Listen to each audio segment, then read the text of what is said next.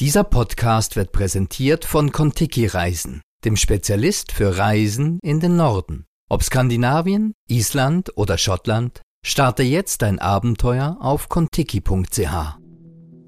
NZZ Akzent.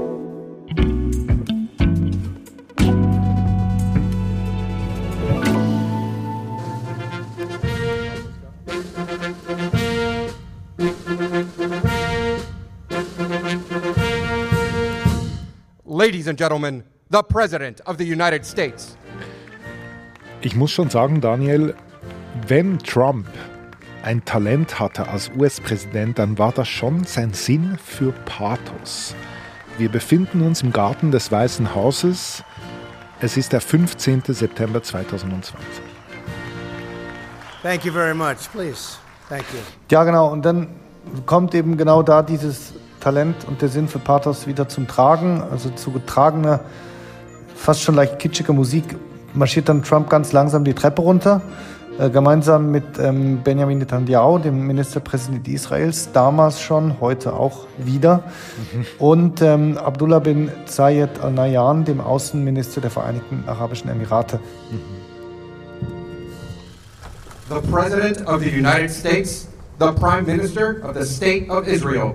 And His Highness, the Minister of Foreign Affairs and International Cooperation of the United Arab Emirates, will sign a treaty of peace, diplomatic relations, and full normalization.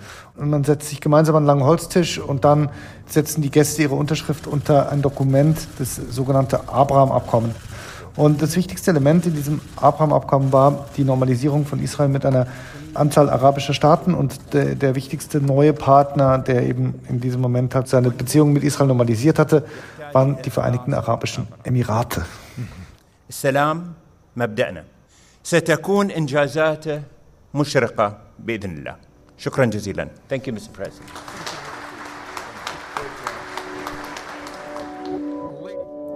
Diese Normalisierung war ein historischer Moment und vor allem aber stand dieser Moment für eine Vorstellung von einem neuen Nahen Osten. Einem, einem Nahen Osten ohne Konflikte, ohne Kriege, in dem die alten Kämpfe der Vergangenheit angehören würden und in der dank Wirtschaftsbeziehungen und gemeinsamer technologischer Partnerschaft eine neue Epoche anfangen würde. Doch diese Aufbruchstimmung hat mit dem Gaza-Krieg einen jähen Dämpfer erhalten. Die prekäre Lage der Palästinenser bringt die Vereinigten Arabischen Emirate in eine schwierige Lage, sagt Nahostkorrespondent Daniel Böhm. Ich bin David Vogel. Okay, Daniel, das ist ja jetzt drei Jahre her, dieser kitschige Moment im Garten, wie du es genannt hast. Hat es diesen, diesen angestrebten Aufbruch wirklich gegeben? Also ist das passiert in den letzten drei Jahren? Ja, das hat es tatsächlich bis zu einem gewissen Grad gegeben. Die Beziehungen zwischen den beiden Ländern wurden enger. Es gab viele israelische Touristen, denen man da begegnet ist, Israelis, die dort auch zum Arbeiten hingegangen sind. Und es wurde sogar die erste Synagoge in einem arabischen Land neu eröffnet. Das war auch in, in den Vereinigten Arabischen Emiraten in Abu Dhabi. Mhm. Man kann also sagen, bis zu einem gewissen Grad war das tatsächlich eine Erfolgsgeschichte. Nur bei der ganzen Erfolgsgeschichte ging halt eine Sache dabei etwas vergessen, nämlich die palästinensische Frage, die ja bisher immer das Verhältnis zwischen Israel und arabischen Ländern ganz stark geprägt hat, mhm. die wurde zumindest auf den ersten Blick von diesem neuen Nahen Osten zumindest vorläufig wie ein bisschen auf die Seite geschoben. Mhm. Und wie kam das an in der arabischen Welt? Ja, das gab halt verschiedene Reaktionen. Also für die Palästinenser kam diese Aufnahme von Beziehungen durch die Vereinigten Arabischen Emirate natürlich am Verrat gleich. Die haben sich damals auch furchtbar aufgeregt und haben gesagt, das sei mehr oder weniger Verrat an ihrer Sache. Mhm.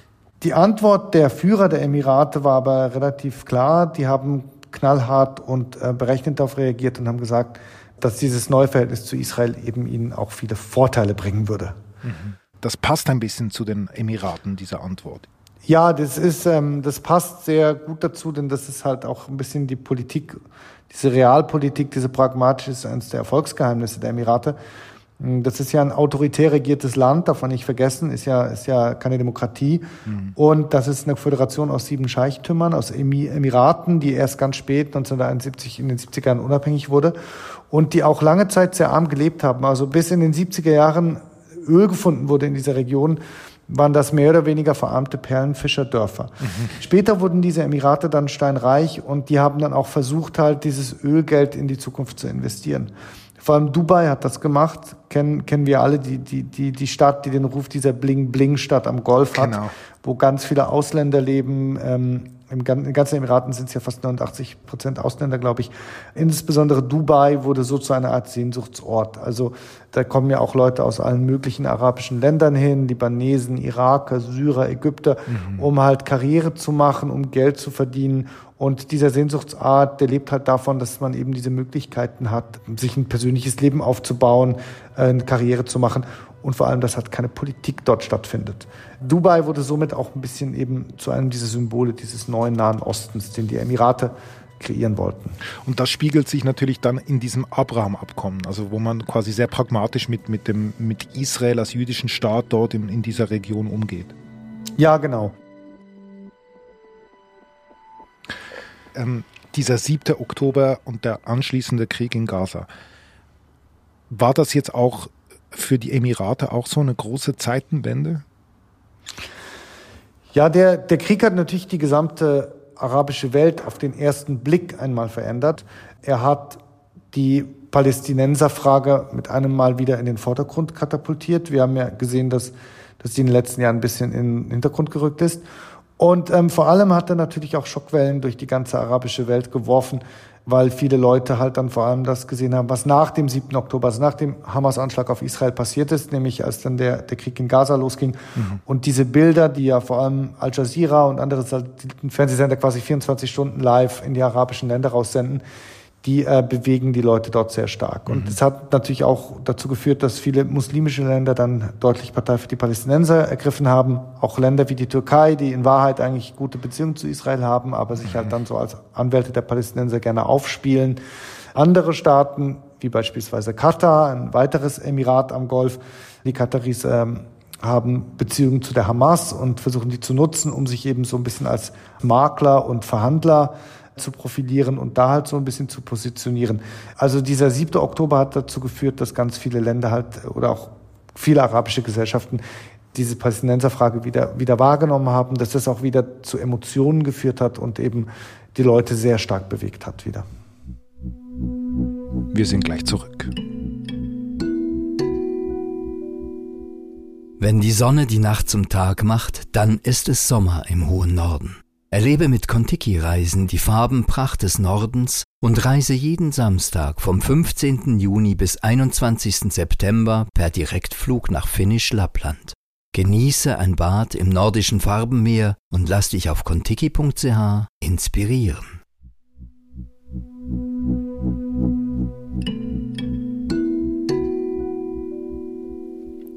Also, die Emiratis stecken in der Zwickmühle, sagst du. Langfristig streben sie ja nach Prosperität in einem neuen Nahen Osten in Kooperation mit Israel. Kurzfristig ist jetzt aber Solidarität angesagt mit den Palästinensern. Was machen Sie jetzt? Ja, also auf alle Fälle versuchen die Emirate zu zeigen, dass sie trotz all der Realpolitik für die Palästinenser da sind. Also einerseits haben die Emirate ein Feldspital in Rafah aufgebaut im Gazastreifen. Mhm. Ähm, muss sich vorstellen, das ist so ein Militärhospital, wo Ärzte arbeiten, wo halt Erstversorgung stattfindet für verwundete Palästinenser. Mhm. Dann äh, haben sie eine Trinkwasserentsalzungsanlage am Meer gleich vor Gaza gebaut. Das muss sich vorstellen, das sind so Container mit, mit Generatoren drin und das liegt wirklich ein paar Meter entfernt von der Mauer, die Ägypten vom Gazastreifen trennt. Wenn man da hinfährt, sieht man im Hintergrund die Zelte mhm. von den palästinensischen Flüchtlingen. Wenn es dunkel wird, sieht man die Explosionen in der Ferne. Und mit dieser Trinkwasserentsalzungsanlage schaffen die das halt, äh, 4,5 Millionen Liter täglich nach Gaza zu pumpen. Okay. Und zudem, und das ist noch ein bisschen die dritte Sache, sie holen verletzte Leute und vor allem Kinder ja, mit Flugzeugen aus Gaza raus und ähm, fliegen sie zu einer vorläufigen Behandlung an den Golf. Mhm. Die Emirate schicken so eine Boeing 777, das ist so ein großes Interkontinentalflugzeug, mhm. wo normalerweise man mit dieser, mit, mit Etihad, mit dieser Luxusfluggesellschaft, die da in, in Abu Dhabi beheimatet ist, um die Welt fliegt. Das fliegt nach Ägypten, nach El Arish und dort werden dann Leute aufgesammelt, also vor allem eben Kinder, die verwundet sind, auch Krebspatienten, die halt keine Medikamente mehr finden in Gaza. Und die werden dann von dort eben an den Golf nach Abu Dhabi geflogen zur weiteren Behandlung. Und du warst da drin? Ja, wir sind mit mehreren Journalisten da mitgeflogen. Ähm, die Emirate zeigen einem, dass sie natürlich auch ein Interesse, das zu zeigen, um mhm. eben zu zeigen, wie wir vorher gesagt haben, dass sie etwas auch tun für die Palästinenser. Man fliegt dann dahin, gemeinsam mit Ärzten und trifft dann auf diese ganzen Leute, die eben gerade der Hölle entkommen sind. Also ich habe dann mit einem verletzten Teenager und dessen Mutter gesprochen. Die haben halt ein bisschen geschildert, wie auch die Zustände im Gazastreifen waren. Also, dass halt die Krankenhäuser überfüllt sind, dass es keine Medikamente gibt, dass Infektionskrankheiten ausbrechen, dass sie in Zelten leben mittlerweile. Mhm. Und gleichzeitig waren die auch aufgeregt, weil sie zum ersten Mal im Flugzeug saßen, zum ersten Mal geflogen sind. Mhm. Ja, es ist dramatisch, wenn man natürlich auch mitbekommt, ähm, wie jeder halt Angehörige verloren hat, wie massiv halt das Leid auch mhm. dort ist. Also das ist schon ein, ja, eine, schon eine große Leistung, die Sie jetzt da zeigen, wenn Sie schon die Verletzten da rausholen, braucht auch gewisse Logistik. Ja, das Land ist ja glücklicherweise reich mhm. und kann sich das leisten. Und dann ist es natürlich auch so, dass die Emirate halt nichts machen ohne die Absprache mit den Israelis. Und so. das ist dann für sie dann auch wieder so ein Punkt, wo sie eben sagen können, so schaut her, die Tatsache, dass wir eben Beziehungen zu den Israelis haben, ist nicht so schlecht. Und vor allem dank dem, dass wir Beziehungen zu ihnen haben, haben wir auch einen gewissen Einfluss. Das heißt, wir können eben ein Feldspital in, in, in Gaza bauen, im Gazastreifen, wo andere das nicht können. Also dieses Abraham-Abkommen hilft durchaus uns in Bezug zu den Israelis und es hilft uns eben auch, die Lage der Palästinenser zu verbessern. Das ist die Argumentation, die sie dann bringen. Da wollte ich gerade nachhaken. Also dieses Abraham-Abkommen, das ist jetzt nicht sistiert oder so. Nein, überhaupt nicht. Es ist gar nicht sistiert. Also es gibt natürlich Verstimmungen zwischen beiden Ländern und natürlich der, die Art und Weise, wie der Krieg halt abläuft im Gazastreifen, das ist natürlich auch für die, für die Emirate schwer zu schlucken. Mhm. Gleichzeitig ist es aber so, dass man offenbar wirklich gewillt ist, diese Beziehungen weiterlaufen zu lassen. Also es wurde nicht etwa ein Botschafter abgezogen, es wurde nicht sistiert und die Emirate sehen sich nach eigener Aussage deshalb so eine Art als Mannschaftsspieler. Also sie sagen so, wir sind einer von vielen. Es gibt eben die Kataris, die ihre Sachen machen. Es gibt die Saudis, die ihre, ihre Position haben im Moment, die versuchen da einzuwecken. Und wir sind Teil dieser Golfstaaten, die gemeinsam versuchen, etwas zu machen. Da spielen auch Vorstellungen rein, wie vielleicht dann die Situation in Gaza nach einem möglichen Kriegsende aussehen sollte, wer dort an der Macht sein soll. Mhm. Es wird ja auch immer wieder erwähnt und argumentiert, dass möglicherweise die Golfstaaten mit ihrem Geld dann mit daran beteiligt sind, den kaputten Gazastreifen wieder aufzubauen. Mhm. All das spielt mit rein. All da versuchen sich diese Länder zu positionieren.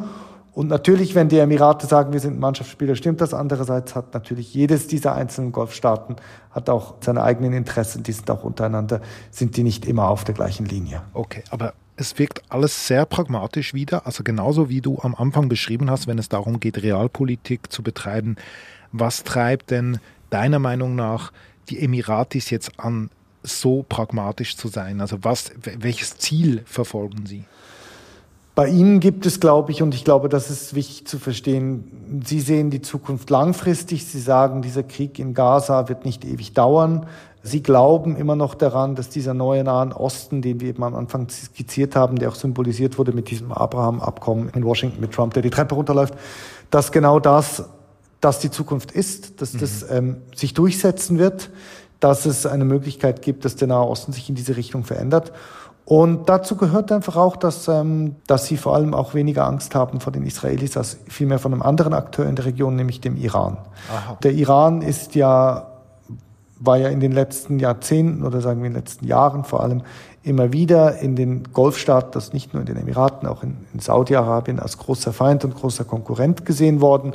Daran hat sich auch nach dem 7. Oktober an offensichtlich in den Emiraten wenig geändert. Zumindest wird einem das gesagt. Es gab da auch das Zitat, das mir jemand gesagt hat, eben, ja, die Israelis, die sind, mögen vielleicht hart sein auf eine gewisse Art, sie sind aber im Kern nicht nur ideologisch, die Iraner hingegen sind nur ideologisch. Mhm. Das war das, so ein bisschen der Satz, der gefallen ist. Und das ist vielleicht dann auch das, was die Emirate und die Israelis eint, auch eben in der Zeit nach dem 7. Oktober.